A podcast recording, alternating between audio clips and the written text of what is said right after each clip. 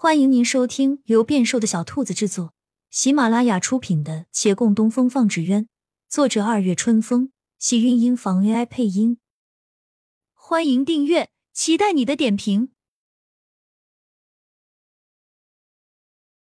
第三百二十四集，陈霍在旁看惊呆了。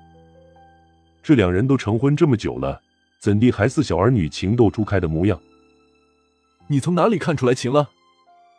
又望着他二人冷嘲道：“大人，这事追究起来可不是那么容易的，当年根本连证据都没有。”我知道，我们从长计议。我有办法。身后人呼道，他又扭头看他：“你有办法？”徐燕来支支吾吾：“就是怕你不同意。”不消说。定是旁门左道的法子，正路走不通，只能用别的路子。大人，你要是不愿意就算了。你先说来听听。好，其实就是顺水推舟装神弄鬼，这事恐怕需要陈神医来帮忙。他走到陈火面前，神医，你出面说这些人是中了邪，叫他们须得当众亲口承认自己犯过的错事，承认过后。神医，你再给他们医治，说是认错之后邪祟才散，这样其他人就会深信不疑了。小事一桩，没问题啊。他又去看李慕言，小心翼翼问：“能行吗？”李慕言静默了会儿，只怕扬言中邪这事，得找个术士，而不是神医。陈神医只消负责后面解毒便可。他惊愕看他须臾。松了口气，笑起来。我认识的江湖人多，神棍，我是说术士，交给我去找。秦六翻了个白眼，还有问题？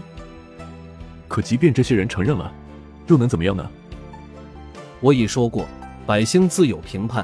你看看近日满城的言论攻击，已把常青斋两人逼得出不了门。可是言论的用途。明明应该用在这些罪人身上，那百姓们会来转骂这些人吗？我看，他们似乎只是很喜欢管别人家的闲事啊。他们有分辨是非的能力，也有惩恶扬善的正义，我相信他们。秦六顿了顿，点头。好，我也信他们。那就这样办了，我现在就去找个神棍来。徐燕来插话，转身推门而出。过了会儿，堂内人散，李慕言回厅院，走至廊下，正好看见徐燕来换了身衣服往外走，手持长鞭，高束发髻，一袭红衣。他每每这身装束的时候，就不爱走正门。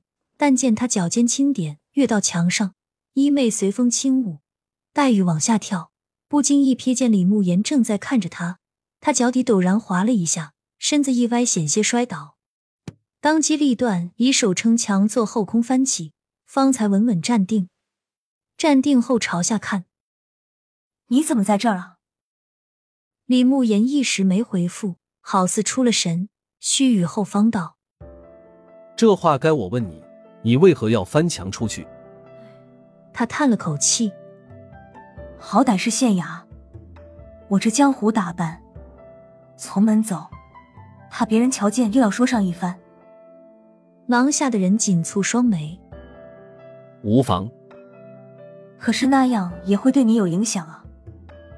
我说无妨。李慕言重复，继续道：“你以后在家里都可以这般装束。”家里，他反应了片刻，笑道：“你说县衙啊？算了吧，我的脸就长这个样，穿什么都不会改变的。”这些都是无所谓的事儿，有所谓啊！你这样装束的时候，眉宇之间是自信的。这里首先是你的家，其次才是县衙。你在自己家中，应是完全自由，喜欢什么样的装束就什么样子。还有，李慕言往前走了一步，这里的每一个房间你都可以进出，不需要一定等到我应声。他怔住，想起方才敲门进屋时对上的那不悦之色，那时候他以为这人不想看到他，却原来是因他太见外。他心中涌起一阵暖意，笑了笑，做了摆手的姿势，再欲往下跳。见廊下人也微微上扬了嘴角，他的脚底险些又打了滑，迟疑一会儿都要舍不得走了。李慕言疑惑：“还有话吗？”“没，没有。”他抿抿嘴，动身。“嗯，那我有一句话。”李慕言低头看着地上的石砖。“其实你这般装束很美。”说完抬眼。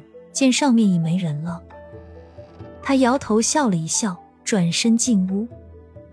墙外有人痛呼着的从地上爬了起来，第一次翻墙摔下来，简直丢人丢到家了。扶着摔痛的胳膊，抬头看看，他还是一脸茫然。刚才是我听错了，还是他说错了？亲亲小耳朵们。本集精彩内容就到这里了，下集更精彩，记得关注、点赞、收藏三连哦，爱你！